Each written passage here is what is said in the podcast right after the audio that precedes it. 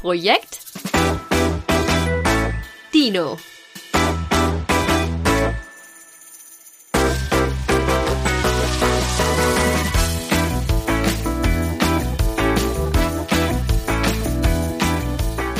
Es gibt einen Fakt, der mich die letzten Tage begleitet hat und den ich irgendwie sehr faszinierend finde, beziehungsweise keine Ahnung, irgendwie finde ich den cool und deswegen würde ich den Fakt gerne mit euch teilen. Es geht bei dem Fakt um Stimmen. WissenschaftlerInnen der Uni Leipzig haben nämlich herausgefunden, dass die Stimmhöhe von Frauen sich in den letzten 50 Jahren signifikant verändert hat. Denn Frauenstimmen sind deutlich tiefer geworden über die letzten Jahre.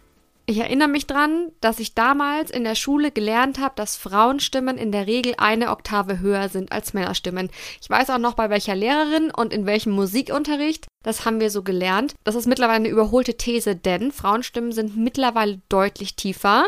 Und das liegt tatsächlich an der Emanzipation. In den letzten 50 Jahren hat sich nämlich anatomisch nichts an Frauenkörpern verändert. Zumindest nichts an den Stimmbändern oder an sonstigen anatomischen Voraussetzungen, die wir so fürs Sprechen brauchen. Es liegt lediglich an der Emanzipation und wie sich das Frauenbild gewandelt hat. Was für mich irgendwie super cool und spannend ist, weil ich mich allgemein super gerne mit dem Thema Emanzipation und Feminismus beschäftige und dann mal so ein praktisches Beispiel zu sehen, woran man solche gesellschaftlichen Wandel erkennen kann. Das finde ich jedes Mal wieder mindblowing. Und gerade das mit der Stimme finde ich so super interessant. So halt auch diese Studie. Und die hat zusammengefasst herausgefunden, dass je erfolgreicher und je emanzipierter eine Frau ist, desto tiefer ist ihre Stimme. Also natürlich hat nicht jede Frau eine super tiefe Stimme, aber die Stimme wird, egal wie die Ausgangstonlage ist, so nenne ich das jetzt einfach mal, tiefer genutzt. Also Frauen setzen ihre Stimme heute anders ein als noch vor 50 Jahren. Und das aufgrund der Emanzipation und am Ende des Tages halt auch ganz unbewusst. Also mir war es zumindest nicht klar, beziehungsweise mache ich das nicht mit Absicht. Ich stehe morgens nicht auf und denke mir, heute spreche ich extra tief, weil ich eine emanzipierte, erfolgreiche Frau bin oder sein will. Sondern ich spreche heute tiefer, als ich noch vor 50 Jahren gesprochen hätte, Wahrscheinlich, weil meine Rolle damals auch eine andere gewesen wäre, beziehungsweise weil ich mich da anders wahrgenommen hätte. Das ist zumindest meine Vermutung. Dazu gibt es verschiedene Studien, ich habe mich ein bisschen eingelesen. Und da hat man zum Beispiel auch herausgefunden, dass es die tiefsten Frauenstimmen überhaupt in Schweden gibt, einem sehr, sehr, sehr emanzipierten Land. Was auch wieder dafür spricht, das war jetzt eine Studie, wenn ich mich recht entsinne, die in Mitteldeutschland durchgeführt wurde. Die lässt sich auch jetzt nicht einfach auf die gesamte Welt übertragen, weil da ja immer noch kulturelle Faktoren mit reinspielen. Aber für unseren Kulturkreis und unseren Raum gilt, je tiefer eine Frau spricht, desto emanzipierter ist sie in der Regel. Und so sprechen wir heute in der Regel deutlich tiefer, als wir das noch vor 50 Jahren getan hätten. Also unsere Stimmen wären die gleichen, wir würden aber wahrscheinlich deutlich höher sprechen, hätten wir vor 50 Jahren gesprochen. Das fand ich einfach einen super interessanten Fakt und das geht mir seitdem irgendwie auch nicht mehr so richtig aus dem Kopf. Und damit herzlich willkommen zurück zu Projekt Dino. Schön, dass ihr auch dieses Mal wieder dabei seid. Diese Folge hier erscheint am Valentinstag 2021. Der internationale Die Romantik ist Tottag. Das ist ein Claim, den ich mal gelesen habe vor ein paar Jahren und den ich sehr treffend fand, beziehungsweise bis heute immer auch treffend finde, weil es irgendwie schon viel über eine Gesellschaft aussagt, wenn es einen international eingeplanten Tag braucht, um den Höhepunkt der Romantik in vielen Beziehungen zu erreichen. Und die Romantik dann oft mal noch nicht mal den Namen verdient hat, ehrlich gesagt. Aber das nur am Rande. Ich möchte es auch niemandem vermiesen. Ich bin am Ende vielleicht auch nur neidisch, dass ich wie gefühlt jeden Valentinstag Single bin und nicht feiere. Wobei ich den Valentinstag auch nicht feiere, wenn ich in einer Beziehung bin, aber hey, jeder wie er will, finde ich. Für jeden, der Spaß dran hat und heute einen guten Tag hat und ganz viel Romantik erlebt, für den freue ich mich heute und auch sonst immer. Lasst uns in dieser Folge gerne direkt über ein Thema sprechen, das mir genau wie der Fakt, den ich gerade erwähnt habe, so ein bisschen im Hirn rumgeistert, würde ich sagen. Es geht um Nachrichten, die ich aktuell vermehrt bei Instagram bekomme, bei @leakristin L E A A K R I S T I N, die mich zum Nachdenken angeregt haben, weil das Nachrichten mit demselben Inhalt waren, der mir was ausgelöst hat. Es waren nämlich mehrfach die gleichen Nachrichten mit demselben Inhalt, nur in anderen Worten. Und erstmal vorweg, bevor ich damit anfange, ihr schreibt wirklich die süßesten und liebsten und herzerwärmendsten Nachrichten aller Zeiten. Wirklich, ich freue mich da jedes Mal so sehr drüber, wie viel Liebe ihr da reinpackt, wie Oh, ich könnte einfach jedes Mal durch den Bildschirm durchsteigen und euch alle umarmen, weil ihr so lieb und nett und warm, warm, das klingt irgendwie komisch, aber das strahlt so eine Wärme aus, wenn ihr Nachrichten schreibt. Ich freue mich da jedes Mal so krass drüber und gerade in der aktuellen Zeit tut es so gut. Vielen, vielen, vielen Dank dafür. Auch für die ganzen lieben iTunes-Bewertungen. Ich lese jede einzelne und freue mich so, so, so, so, so, so unendlich drüber. Wirklich, ich kann es euch gar nicht sagen. Das freut mich wahnsinnig. Vielen Dank dafür. Das werde ich wahrscheinlich auch noch 8 Trilliarden, Millionen, Milliarden Mal sagen, auch wenn es euch auf die Nerven geht. Aber ich freue mich da wirklich so krass drüber und es ist absolut nicht selbstverständlich. Deswegen, ja, danke. Aber kommen wir zu dem Nachrichteninhalt, der mich so zum Nachdenken gebracht hat. In den Nachrichten stand zusammengefasst jedes Mal sowas wie, hey, ich mag deinen Podcast total gerne. Und dann kam immer so ein Teil der Nachricht, in dem sowas stand wie, das ist für mich irgendwie sowas wie ein Live-Coaching oder das erinnert mich so an Mentoring oder ich fühle mich wie bei so einer Lebensberatung. Und da gingen bei mir in jedem dieser Fälle die Alarmglocken an. Wirklich. Alarmstufe Rot, Code Red, Feueralarm, Blaulicht, Autokorsos mit aggressiven Hupen, inklusive Lichthupe, Sirenen, alles, was man sich vorstellen kann, weil Freundinnen der Sonne und der Volksmusik und des guten Geschmacks.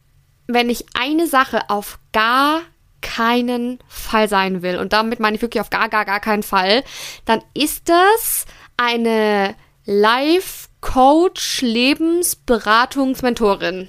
So sehe ich mich nämlich gar nicht. Also ich kann es nicht oft genug sagen, gar, gar, gar, gar nicht. Wenn ich an solche Coachings denke, rollt es mir die Zehennägel hoch. Das ist, das ist so, so weit weg von meiner Welt, wie ich es nur irgendwie haben will.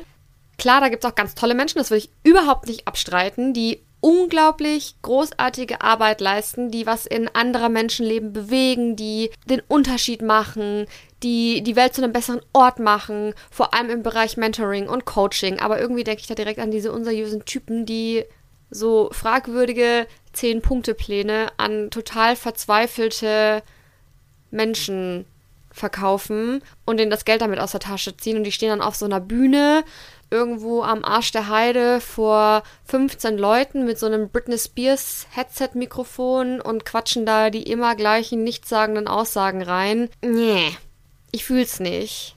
Wenn ich daran denke und an die Menschen, die anderen Menschen vormachen, dass man einfach nur irgendwelche 10 easy Schritte braucht, um Milliardärin zu werden oder Topmodel oder für immer glücklich oder unsterblich am besten noch. No, no, no, no, no, no, no, no, no, no, no, no.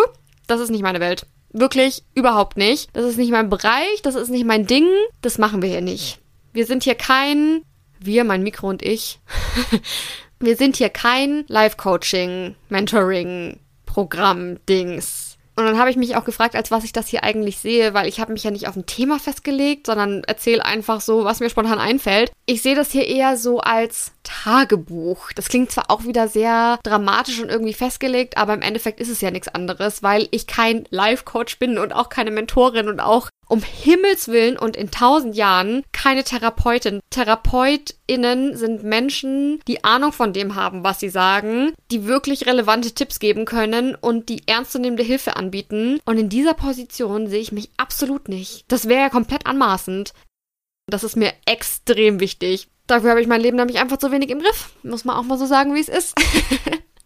Und dafür sind wir hier auch alle zu unterschiedlich. Und das ist ja auch das, was ich die ganze Zeit versuche zu sagen. Das hatten wir auch schon mehrfach besprochen, dass wir alle unterschiedliche Dinge brauchen im Leben, um glücklich zu sein, um erfüllt oder zufrieden zu sein oder vielleicht auch erfolgreich zu sein. Wir alle haben unterschiedliche Bedürfnisse, unterschiedliche Wünsche und ich glaube auch, dass jeder von uns so seinen individuellen eigenen Approach braucht, um ans Leben ranzugehen oder auch Ansatz. Ich trifft hier schon wieder ins Englische ab.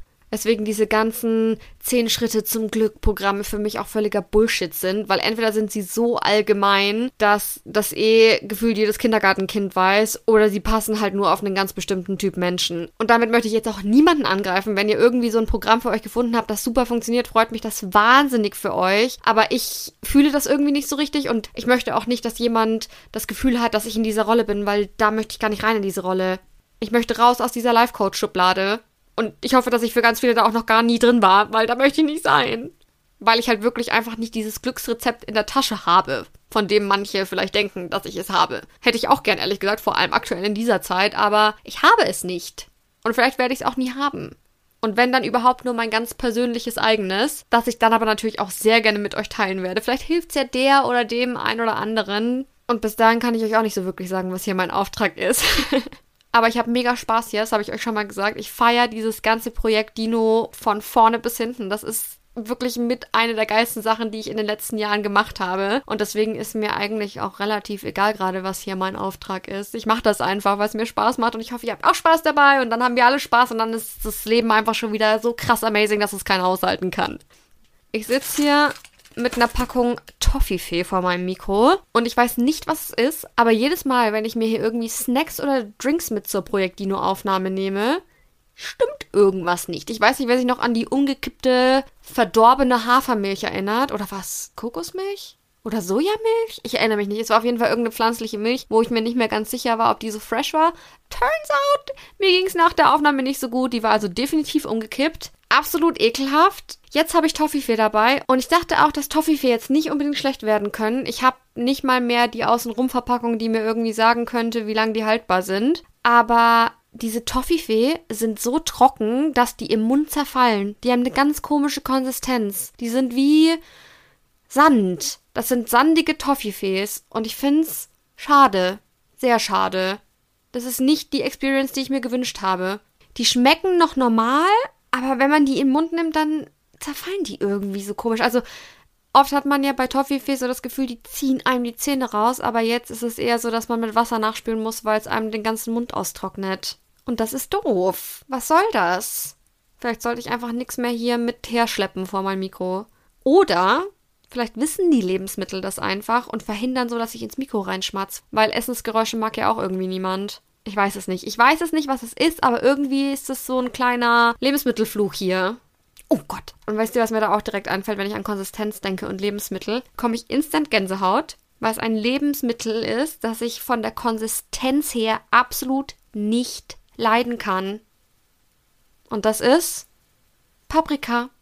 Ich mag den Geschmack von Paprika total gerne. So alles, was Paprika flavored ist. Also Chips oder Dips oder alles, was sich mit Ips reimt. Oder wenn Essen einfach nach Paprika schmeckt. Liebe ich. Mag ich super gerne. Aber rohe Paprika, da einfach so, oh Gott, einfach so reinbeißen. No, nein. It's, it's a no for me. Auf gar keinen Fall. Ich verstehe diese Konsistenz nicht. Und ich mag viele verschiedene Konsistenzen, aber Paprika, das geht irgendwie nicht. Ich kann die Vorstellung da reinzubeißen, das, macht mir einen Ekel. Und da geht auch nur eine einzige Sache drüber. In puncto Schlimmigkeit.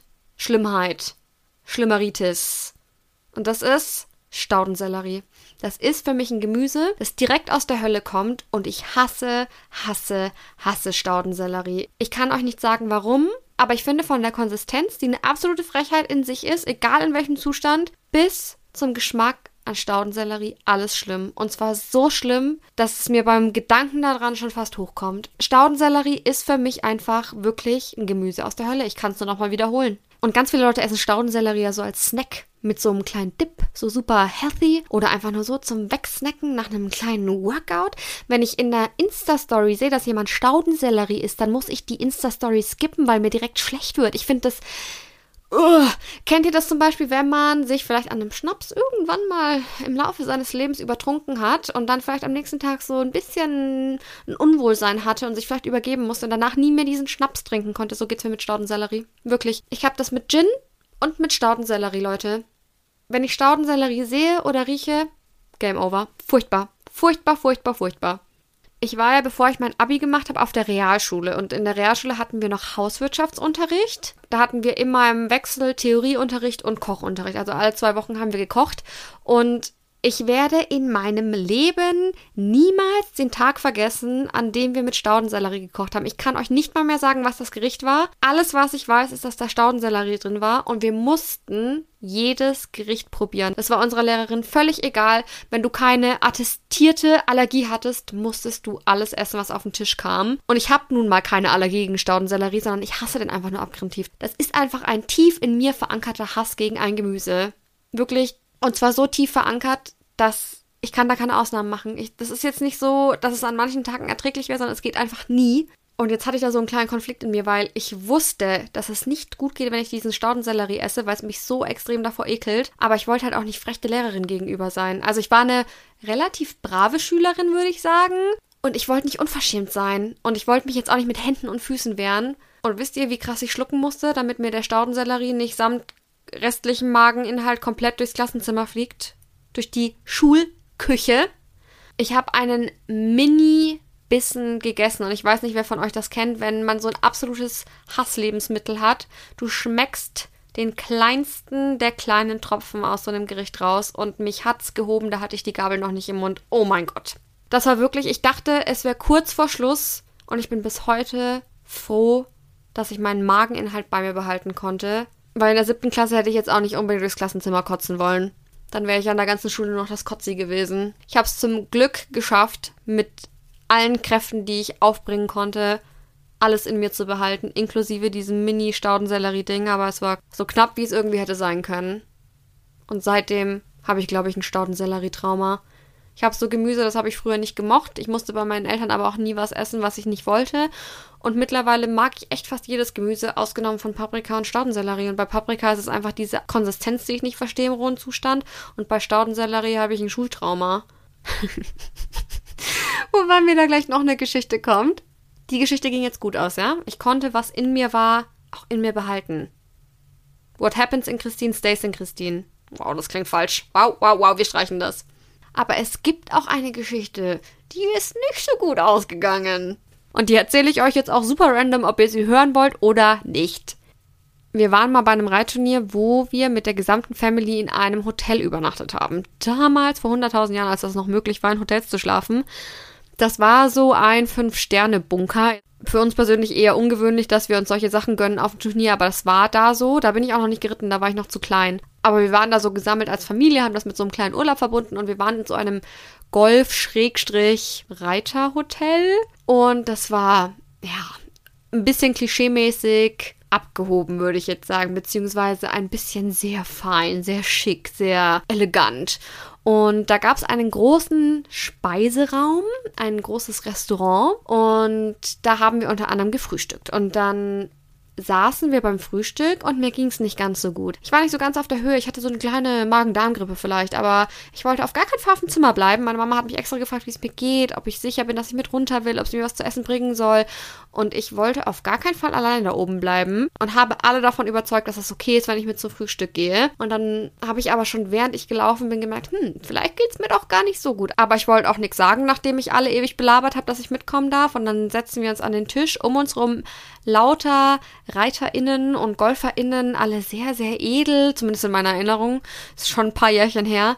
Und wie gesagt, ein schickes Hotel, ne? Alle so ein bisschen schicki-micki unterwegs auch. Und äh, ja, meine Magen-Darm-Grippe hat mich dann relativ schnell übermannt, als ich an diesem Tisch saß. Und dann hat sich mein kompletter Mageninhalt mitten in diesem Frühstückssaal in einem riesigen Schwall über den Frühstückstisch erstreckt.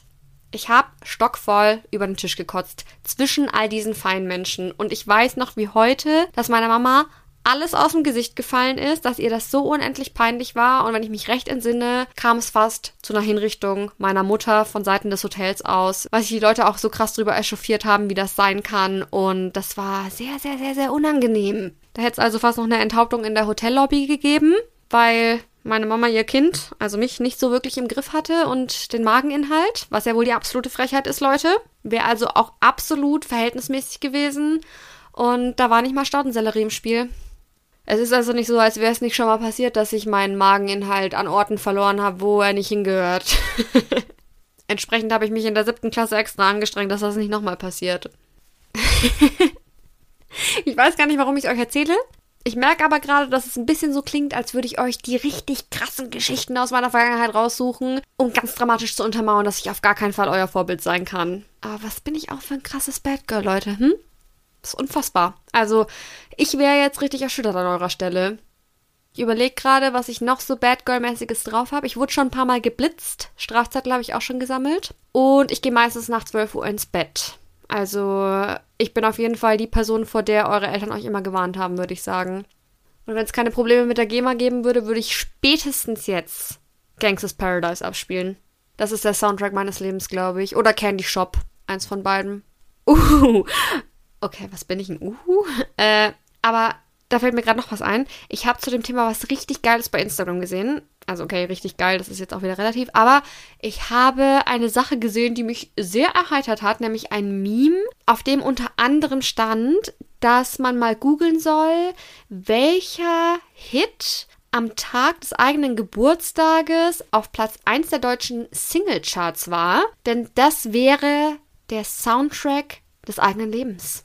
Das könnt ihr jetzt sehr gerne mal machen in der Internet-Suchmaschine eures Vertrauens.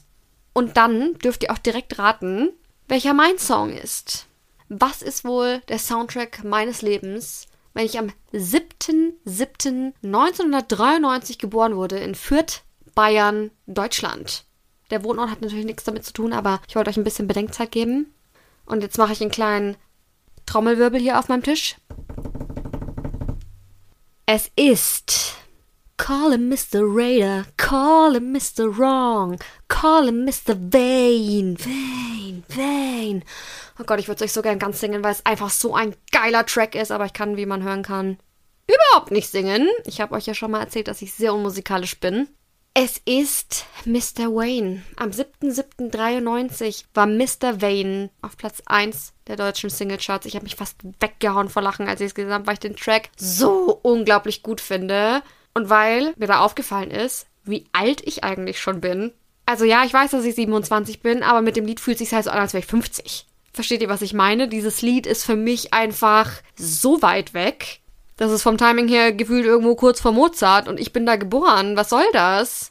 Und ich erinnere mich auch, dass ich meinen Eltern früher richtig krass auf den Sack gegangen bin mit solchen Sachen vor allem beim Autofahren. Zumindest erinnere ich mich explizit an dieses Autofahren oder an diese Autofahrten, wo wir Radio gehört haben, weil ich immer wieder so super random gefragt habe, Mama oder Papa, welches Lied lief im Radio, als du fünf warst? Oder als du sechs warst? Oder als du sieben warst? Und das konnte ich sehr lang und sehr konsequent durchziehen. Und damals hat man halt nicht einfach auf dem Smartphone gegoogelt, was da gerade für ein Lied auf Platz 1 war in den Charts oder auf Platz 2, 7, 23, 95. So alt bin ich nämlich und okay, original so alt höre ich mich gerade auch an. Wow. Aber versteht ihr, was ich meine? Ich habe das Gefühl, es könnte ich jetzt schon so ein Mini-Me geben, das ist ja nicht mehr abwegig mit 27, das fragen würde, Mama, was lief damals im Radio, als du auf die Welt kamst? Und dann würde ich so voller Stolz singen, Call him Mr. Vane, Vane, Vane. I know what I want and I want it now. Mm, mm, mm. Okay, wow. Ist das ein geiler Song, Leute? Egal wie schlecht er gesungen ist. Ich fühle ihn richtig krass. Und damit möchte ich euch wirklich nochmal ans Herz legen, zu recherchieren, was der Soundtrack eures Lebens ist. Das ist diese Folge der Mehrwert, den ich euch mitgeben will. Unabhängig von irgendwelchem Deep Talk. Einfach mal der Soundtrack eures Lebens. Einfach auch, weil ich der Life-Coach eures Vertrauens bin. Jetzt neu, mit nur einem Klick zu wissenschaftlich komplett unfundierten Ergebnissen gelangen, die absolut nichts an deinem Leben ändern, für nur 937,95. Exklusiv mit dem Code Lass die Kirche im Dorf 1993. Oh Gott, ey. Merkt man eigentlich, dass der Lockdown mir nicht mehr so 1597 Prozent gut tut? Was ist das auch immer mit den Zahlen? Das habe ich schon immer. Ich liebe es, einfach Zahlen zu übertreiben. Ich kann auch nie einfach mal sagen 100 Prozent. Ich fühle mich auch immer direkt 10 Millionen Prozent gut. Oder 98.753 Milliarden Prozent. Macht das noch jemand?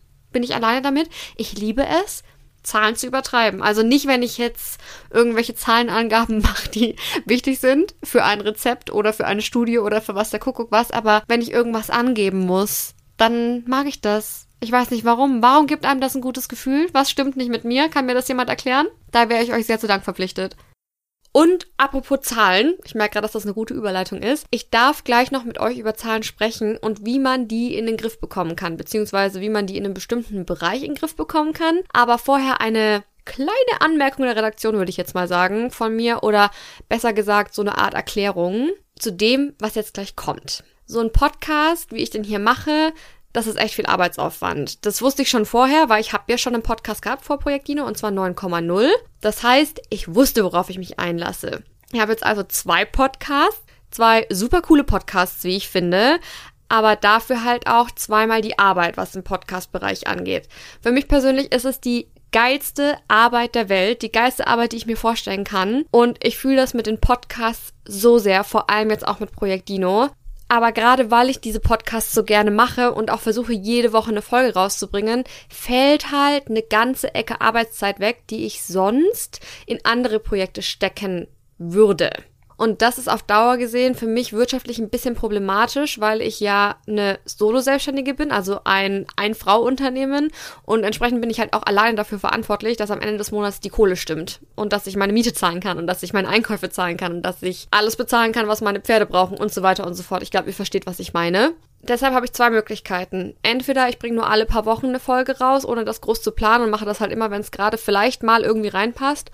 Oder die Podcasts müssen sich rechnen. Und weil ich am liebsten nur noch Podcasts machen würde und das für mich gerade die Highlight-Projekte sind, habe ich mich dazu entschieden, für Projekt Dino Werbepartner ins Boot zu holen, damit wir noch ganz, ganz, ganz, ganz lange Projekt Dino machen können. Und zwar so oft es irgendwie geht. Weil ich mir wirklich wünschen würde, dass in Zukunft jede Woche eine Folge rauskommt und ich das ganz entspannt angehen kann. An den Inhalten des Podcasts, da müsst ihr euch überhaupt keine Sorgen machen, wird sich rein gar nichts ändern. Also es ist jetzt nicht so, dass da irgendwie komplette Werbefolgen kommen oder so. Das könnt ihr euch eher vorstellen wie im Radio oder im Fernsehen, wenn dann das Programm für so eine kurze Werbepause einfach unterbrochen wird. Also ziemlich klassisch, würde ich sagen. Das wird hier kein auditives Shoppingprogramm oder komplett vollgeballert mit Werbung. Ich werde mir da gezielt Werbepartner aussuchen, die Produkte oder Dienstleistungen oder einfach Brands sind, die ich geil finde, die ich interessant finde. Da könnt ihr euch auch wie immer bei mir drauf verlassen. Ich bewerbe keine Produkte, die ich nicht gut finde. Wenn ich was bewerbe, habe ich mir das vorher angeguckt und finde es gut. Da gebe ich euch mein Dino-Ehrenwort und ich würde sagen, damit legen wir jetzt einfach kurz und schmerzlos los. Schmerzlos los. Auch gut. Diese Folge Projekt Dino wird euch präsentiert von einem Partner, der meiner Meinung nach sehr, sehr, sehr, sehr gut in den Podcast passt. Wir sprechen hier relativ viel darüber, sagen wir mal, Sachen in den Griff zu bekommen, Ordnung in bestimmte Dinge reinzubekommen, sei es unser Datingleben oder unsere Grenzen oder unsere Prioritäten. Ich würde jetzt einfach mal behaupten, dass es da ein paar Bereiche gibt, in denen ich ein paar gute Tipps geben kann. Es gibt aber auch Bereiche, da bin ich extrem schlecht, was Ordnung angeht. Ich bin ja so ein kreatives Chaoskind und was für mich der absolute Horror ist, ist alles, was Zahlen und Buchhaltung angeht. Unter anderem auch das Thema Versicherungen. Und da kommt Clark ins Spiel. Clark hilft nämlich dabei, den Überblick in puncto Versicherungen zu behalten und das komplett digital. Was für mich ein absolutes Highlight ist, denn das größte Problem bei dem Thema Versicherungen ist für mich, dass ich meine Zettelwirtschaft nicht im Griff habe. Die eine Hälfte liegt verteilt irgendwo auf dem Schreibtisch, in den Schreibtischschubladen, verstaubt irgendwo in irgendwelchen Ordnern und wenn ich dann mal spontan irgendwas brauche oder was nachsehen will, finde ich es in der Regel nicht, beziehungsweise habe ich schon lange keinen Überblick mehr, weil ich dafür einfach zu chaotisch bin. Aber mit Clark Vertrag hat man die Möglichkeit, seine Versicherungen, egal ob das die Tierkrankenversicherungen sind, so bin ich ursprünglich drauf gekommen, oder die Krankenversicherung oder die Arbeitsunfähigkeitsversicherung. Ich glaube, ihr versteht, worauf ich hinaus will. Mit Clark kann man das super leicht im Überblick behalten, denn alles, was man tun muss, ist sich die Clark-App runterladen, die ist kostenlos. Auch die Services sind komplett kostenlos. Oder man macht es über die Website, die findet man über clark.de und für die Österreicher goclark.at und Clark schreibt sich C-L-A ARK. Dann registriert man sich und dann gibt man einfach nur an, welche Versicherungen man aktuell hat. Das ist super übersichtlich, das ist rein digital, also man muss rein gar nichts mit Papier machen, nichts einscannen oder irgendwas. Clark spuckt das alles für einen aus, also wirklich super easy und klappt auch für so Papierchaos-Chaoten wie mich sehr gut wenn man das dann alles eingegeben hat, kann man seine Versicherungen mit Clark eben entsprechend managen. Also man hat erstmal einen guten Überblick, den ich vor Clark schon mal komplett nicht hatte. Und dann kann ich zum Beispiel auch sehen, ob sich ein Wechsel lohnen würde, wo sich ein Wechsel lohnen würde, inwiefern der sich lohnen würde. Und das auch werbe- und kostenfrei. Also das macht Clark über einen Algorithmus, der an die Lebensumstände angepasst ist, die man da angibt und die Versicherungen, die man vorher angegeben hat. Und dann finden die Versicherungsexperten von Clark einfach das, was am besten zu einem passt. Und wenn man kein Interesse dran hat, einen Wechsel vorzunehmen, kann man auch einfach nur die bestehenden Versicherungen, die man hat, managen und im Überblick behalten. Ist für mich eine super Sache, weil das einfach extrem übersichtlich ist, digitalisiert endlich mal und nichts mehr mit dem Papierkram zu tun hat, den man sonst kennt. Und weil man dann halt entsprechend auch immer direkt einen Überblick hat, wenn man einen braucht. Clark hat für diese Folge noch einen Code zur Verfügung gestellt, der lautet DINO. D-I-N-O. Und damit bekommt ihr bei der Anmeldung, wenn ihr den eingebt, einen 15 Euro Amazon-Gutschein für die erste Versicherung, die ihr hochladet und sogar noch einen zweiten, wenn ihr noch eine zweite Versicherung hochladet. Und alles, was ihr dafür tun müsst, ist eh das, was ihr machen würdet, wenn ihr die Clark-App oder Website verwendet. Alle Teilnahmebedingungen dafür schreibe ich euch nochmal in die Infobox vom Podcast, könnt ihr gerne jederzeit nachschauen. Und damit würde ich sagen, Werbung Ende. Man merkt auf jeden Fall, dass der Lockdown mir nicht so gut tut. Beziehungsweise, dass langsam aber sicher die Sicherungen durchbrennen. Oder, was ich mir vorhin auch schon gedacht habe, vielleicht ist es auch einfach mein wahres Ich, das jetzt endlich mal richtig rauskommen kann. In seiner vollen Pracht und seiner vollen Verwirrtheit. Oder es sind meine Tage. Das könnte natürlich auch sein. Wenn ich meine Tage habe, bin ich manchmal auch nicht ganz auf der Höhe. ich war heute zum Beispiel erst wieder unverhältnismäßig sauer, weil es windig war. Und es ist mir so auf den Keks gegangen. Ich bin ein Mensch, der echt selten sauer ist. Und vor allem so richtig sauer bin ich wirklich so gut wie nie. Aber heute war ich richtig sauer, weil es windig war. Das ist doch einfach nur nervig mit diesen Hormonen, oder? Und da habe ich mir dann auch wieder gedacht, wie schlimm muss das sein, wenn du schwanger bist. Und dann ist mir wiederum eingefallen, dass ich das weiß, weil ich tatsächlich so knapp zwei Jahre ungefähr meines Lebens scheinschwanger war. Da denken sich jetzt vielleicht einige von euch, hä? Denke ich mir gerade vielleicht auch, weil gerade waren wir irgendwie noch bei Mr. Wayne und jetzt sind wir bei scheinschwanger. Aber gut, mein Körper dachte über einen gewissen Zeitraum lang, er wäre schwanger, obwohl ich gar nicht schwanger war, weil ich einen Gehirntumor hatte. Das klingt jetzt erstmal sehr dramatisch, war es auch auf eine Art, aber nicht so wie ihr jetzt denkt. Das war hier niemand in Lebensgefahr. Das möchte ich gleich mal vorneweg sagen. Es war nämlich ein gutartiger Tumor. Aber das erzähle ich euch gleich. Ich habe heute irgendwie das Bedürfnis, euch die Geschichte zu erzählen. Ich weiß jetzt auch nicht so genau warum. Vielleicht möchte ich lieber euer Dr. Google-Äquivalent sein, anstatt euer Life-Coach. Nee, ich möchte natürlich keins von beidem sein. Aber ich könnte mir vorstellen, dass die Geschichte eventuell vielleicht irgendwann jemandem hilft, wenn es ähnliche Problematiken gibt und wenn nicht, ist es einfach eine Geschichte, die ich euch mal aus meinem Leben erzählen kann, aus einer Zeit, die nicht so geil war. Äh, ja, deswegen dachte ich mir, ich erzähle euch heute von meinem Gehirntumor und dann kann ich auch für den Rest meines Lebens, solange diese Folge sich auf diesem Internet befindet, immer, oh Gott, das ist auch so eine richtige Boomer-Aussage, oder? Auf diesem Internet. Oh, ich glaube ja nicht, dass sich das Internet auf Dauer durchsetzt. Ah, ah, ah, haben wir gelacht. Okay. Solange diese Folge im Internet ist, kann ich dann immer wieder drauf verweisen, weil ich da auch bei Instagram immer wieder drauf angesprochen werde, weil dass es auch kein Geheimnis ist, dass ich mal einen Gehirntumor hatte. Und einige haben mich schon gefragt, wie das denn war, wie ich es rausgefunden habe, wie das dann abgelaufen ist und so weiter und so fort. Und dann dachte ich, ich kann das eigentlich mal im Podcast erzählen. Und dann kann ich in Zukunft einfach sagen, hört Projekt Dino, da erzähle ich das ganz ausführlich. Bei mir hat das so angefangen, dass ich in der Pubertät sehr krasse Probleme mit meinen Hormonen bekommen habe, was ja absolut nichts Ungewöhnliches ist, ganz im Gegenteil. Bei mir waren die Hormonprobleme aber sehr, sehr, sehr, sehr krass und das hat sich auch nicht so wirklich eingependelt. Dann bin ich irgendwann mit 18 ausgezogen zum Studieren und mir ging es dann innerhalb von zwei Jahren schlechter und schlechter und schlechter und schlechter was sich so geäußert hat, dass ich mit 19, ich glaube 19 müsste ich gewesen sein, irgendwie immer vermehrter Morgenübelkeit bekommen habe. Also so klassisch wie bei einer Schwangerschaft, dass ich mich regelmäßig gerade morgens übergeben habe. Ich bin dann irgendwann total geruchsempfindlich geworden. Dann hatte ich richtig krasse Cravings. Ich hatte so Bock auf bestimmte Nahrungsmittel. Und zwar nicht so, dass man sagt, boah, jetzt wären Chips geil oder jetzt wären Erdbeeren geil, sondern ich hatte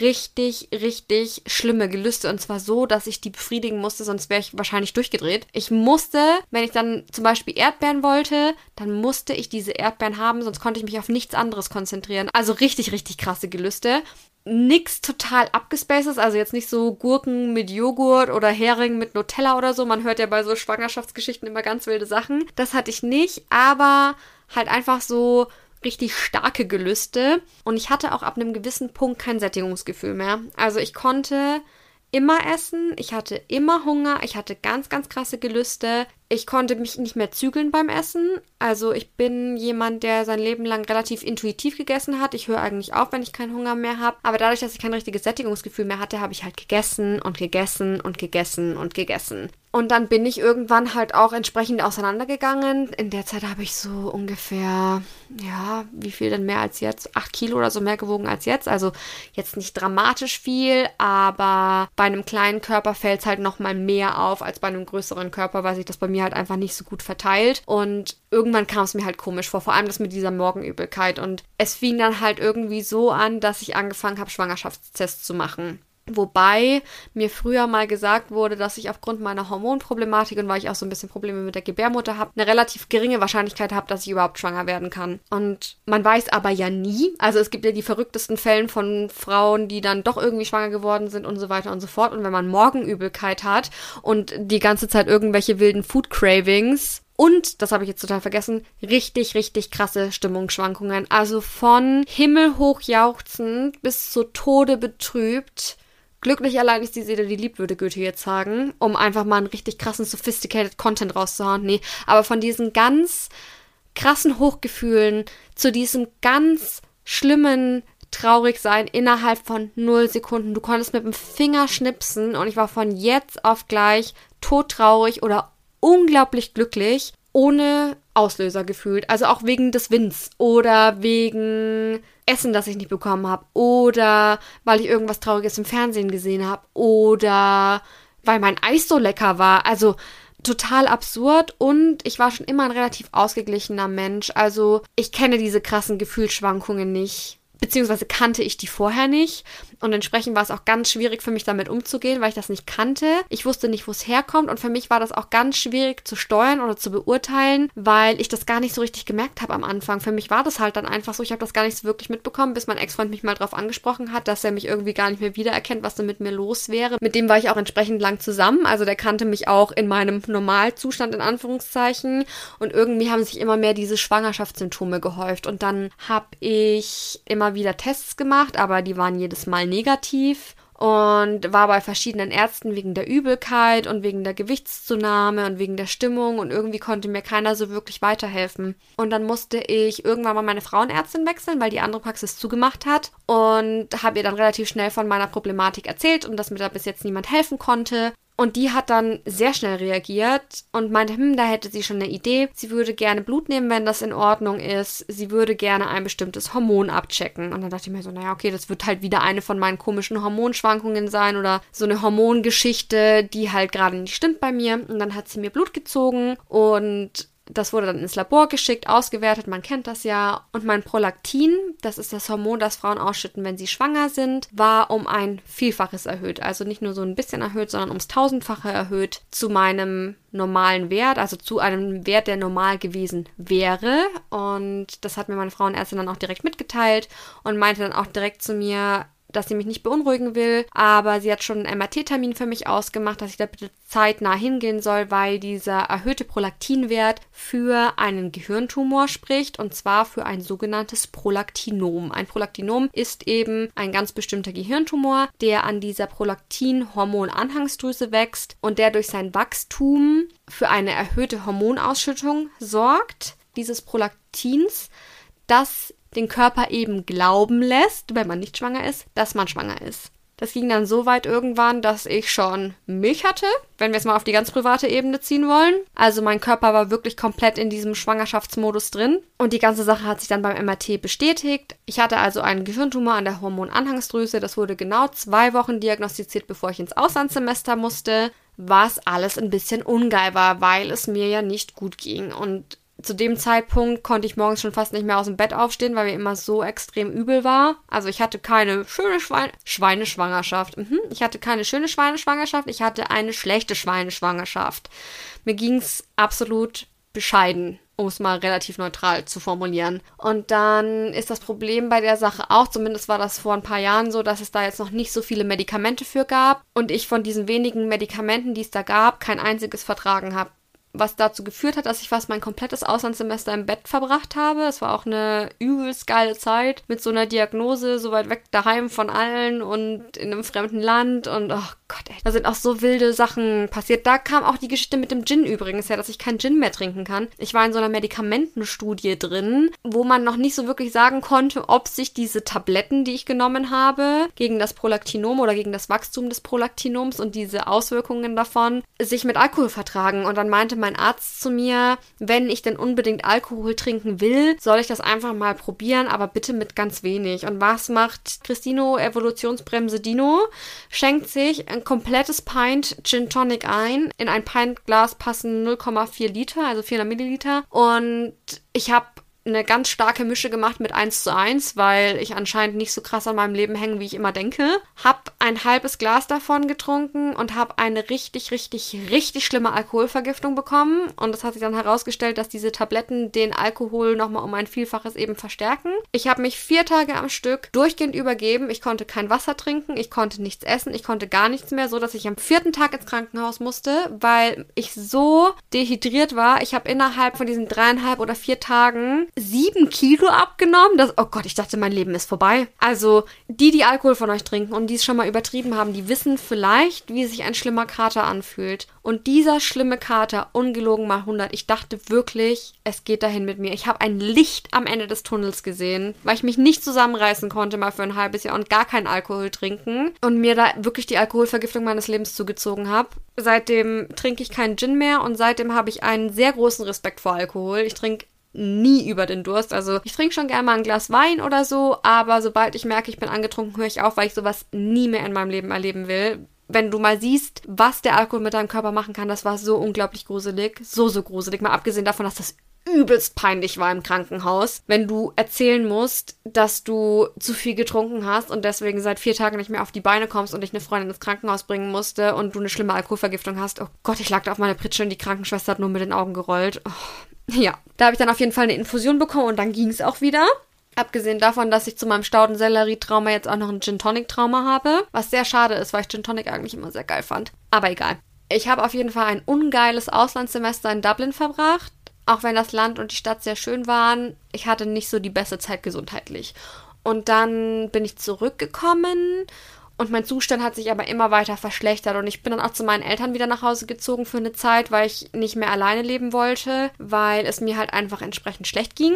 Und dann haben wir relativ schnell entschlossen, dass dieser Gehirntumor raus soll. Ich habe das ganz große Glück, dass es direkt in der Nähe hier in der Erlanger Kopfklinik einen Spezialisten gibt, der das durch die Nase entfernt. Ich kann das jetzt einmal kurz erklären, wie das gemacht wird, auch wenn das vielleicht ein bisschen eklig ist. Also wenn ihr da empfindlich seid, skippt vielleicht mal kurz eine Minute. Die Nase wird in der Mitte gespalten. Dann wird die Schleimhaut abgezogen, beziehungsweise die Schleimhäute aus den Nasennebenhöhlen aus der Nase werden rausgezogen. Dann wird durch den Schädelknochen gebohrt. Dann gehen die da rein durch dieses Loch und die Hormonanhangsdrüse, die sitzt da. Das müsst ihr euch so vorstellen. Ihr schaut auf die Seite eines Kopfes, also auf so ein Seitenprofil und dann sieht das Hirn ja aus. Und die Hormonanhangsdrüse, die ist nicht im Hirn, sondern am Hirn unten dran. Also jetzt mal ganz vereinfacht gesagt. Und dann haben die das rausgeschnitten, das geht auch relativ schnell. Der Professor meinte zu mir, dass sein Rekord bei 15 Minuten liegt. Bei mir hat es 25 gedauert, ging alles super gut. Ich war auch nur zweieinhalb Wochen im Krankenhaus. Da waren auch nur die ersten drei Tage richtig dramatisch schlimm für mich und der Rest war voll okay. Ich war zwar relativ lang außer Gefecht gesetzt, weil es halt doch nicht das Einfachste ist für den Körper, das wegzustecken, aber im Endeffekt schneiden die dann noch so ein kleines Stück aus der Nasenscheidewand raus, verkleben, da, verkleben damit wieder den Schädel, machen die Nase wieder zu und das war's. Das Schlimmste an der ganzen Sache war tatsächlich dieses Tamponaden aus der Nase ziehen. Da bekommt man so überdimensionale OBs in die Nase geschoben, damit die Nase wieder gerade zusammenwächst. Und die verwächst aber dann relativ schnell mit dem Gewebe in wenigen Stunden. Die müssen aber 48 Stunden drin bleiben. Das heißt, so lange kann man auch nur durch den Mund atmen, was auch echt ätzend war. Und dann werden die gezogen und du denkst in diesem Moment, dass dir jemand das Hirn durch die Nase rauszieht. Du fühlst dich wie so ein toter Pharao in Ägypten. Ich hatte in meinem Leben echt schon einige Schmerzen, aber das, das wäre auch der einzige Grund, warum ich diese OP nicht mehr machen würde oder warum ich unheimliche Angst davor hätte, weil das das war, das war schlimm. Da habe ich dem Assistenzarzt, der übrigens ultra süß war, fast die Hand gebrochen, weil es so weh getan hat. Hat gesagt, halten Sie meine Hand. Das habe ich auch gemacht und ihm, wie gesagt, fast die Finger gebrochen. Aber ich glaube, das war der gewohnt. Der war ganz lieb dabei. Und der hat mich auch immer total ermutigt. Sie machen das toll. Nur noch einmal. Ja, das war eine super wilde Zeit. Und worauf ich eigentlich raus wollte, irgendwie hat sich das mit der Diagnostik damals total schwierig gestaltet, weil einfach keiner drauf gekommen ist, dass es ein Gehirntumor ist, bis ich dann mal bei der Frauenärztin war, die sowas halt einfach schon öfter mitbekommen hat. Und die hat gesagt, dass das eine Art von Gehirntumor ist, den sehr, sehr viele Frauen haben, der auch bei den aller, aller, aller, allermeisten Fällen ein Leben lang unentdeckt bleibt und total unbedenklich ist, weil wenn dieser Tumor nicht ernstzunehmend wächst und kein Gewebe verdrängt oder nicht auf diese Hormonanhangsdrüse drückt, dann passiert im Körper auch nichts und dann ist es auch egal. Dann kann der da auch einfach an der Hirnanhangsdrüse chillen und es passiert nichts, weil gutartige Tumore, insofern sie einen nicht beeinflussen, ja kein Problem sind für den Körper. Ich habe auch eine Freundin, die hat so einen, der wächst, aber halt so, dass es sie nicht stört und sie muss keine Tabletten nehmen, sie ist komplett fein damit, ist gar kein Problem. Aber ich habe auch eine Bekannte, die im Endeffekt nur drauf gekommen ist, dass sie das gleiche Problem hat wie ich, weil ich ihr meine Problematik vor Jahren mal erklärt habe und sie jetzt das gleiche Problem hat. Deswegen dachte ich, ich könnte eigentlich im Podcast mal drüber berichten. Und weil es irgendwie auch eine Geschichte ist, die mich wirklich krass geprägt hat in meinem Leben. Ich habe meine Gesundheit schon immer sehr geschätzt, vor allem weil ich auch ein wirklich krankes Kind war. Ich hatte sehr, sehr viele Probleme als Kind mit dem Rücken, mit der Blase, mit dem Immunsystem teilweise und ich hatte immer wieder irgendwas mit den Hormonen, wo man heute auch den Tumor verantwortlich macht, aber das wussten wir damals halt alles nicht. Und ich war als Kind eigentlich ständig nur beim Arzt. Ich hatte sogar einen Tag in der Woche, das war der Arzttag. Das war vor allem in der Pubertät so, weil ich ständig, wie gesagt, irgendwas hatte. Ich musste ständig irgendwo hin. Von Spezialist zu Spezialist, von der Physiotherapie zur manuellen Therapie, zum Einrenken, zum Hirnströme messen, zu dies, zu das, zu jenem. Und deswegen habe ich die Tage schon immer geschätzt, an denen es mir einfach mal gut ging, an denen nichts wehgetan hat, an denen ich keine Probleme hatte, an denen ich einfach mal in mich reinfühlen konnte und mir dachte, ja, das ist alles so, wie es sein soll. Ich freue mich. Das habe ich schon relativ früh gelernt. Und ich hatte also damals auch schon ein krasses Bewusstsein für meinen Körper, würde ich sagen, und eine sehr krasse Dankbarkeit für die Tage, an denen es mir gut ging. Aber das hat sich durch den Tumor nochmal so, so krass verstärkt und vielleicht ist die Folge auch einfach dafür da, dass wir heute mal dankbar dafür sind, wie gut es uns geht. Auch wenn wir vielleicht ein bisschen Rückenschmerzen haben oder ein bisschen Kopfweh oder einfach gerade uns nicht so ganz fühlen. Solange wir halbwegs gesund sind, körperlich und seelisch, ist eigentlich schon super viel gewonnen. Und ich freue mich, wenn es euch gut geht und ich hoffe, dass es euch gut geht und ich hoffe, dass ihr gesund bleibt und wenn es euch nicht gut geht, dass ihr gesund werdet. Und ich drücke euch ganz fest und glaube, ich lasse meine Geschichte hier jetzt einfach mal so ein bisschen im Raum stehen und wünsche euch noch eine gute Zeit. Wenn ihr Fragen dazu habt, könnt ihr mir sehr gerne jederzeit bei Instagram schreiben, at Lea Christine, L-E-A-A-K-R-I-S-T-I-N. Ich freue mich wie immer, wenn ihr mir eine iTunes-Bewertung schreibt und freue mich, wenn ihr auch nächstes Mal wieder einschaltet. Und da fällt mir gerade auf, dass ich dann, glaube ich, zwei Hörerfragen oder Themen beantworten muss. Jetzt habe ich mich so mit meinem Staudensellerie, Gehirntumor, Schweineschwangerschaft-Mix verratscht, dass ich gar nicht in meine Lieblingskategorie beziehungsweise meine einzige Kategorie eingestiegen bin. Aber so ist das, wenn man das spontan macht. Deswegen wünsche ich euch jetzt, wie gesagt, noch eine gute Zeit. Wir hören uns nächste Woche wieder und danke, dass ihr eingeschaltet habt. Tschüss!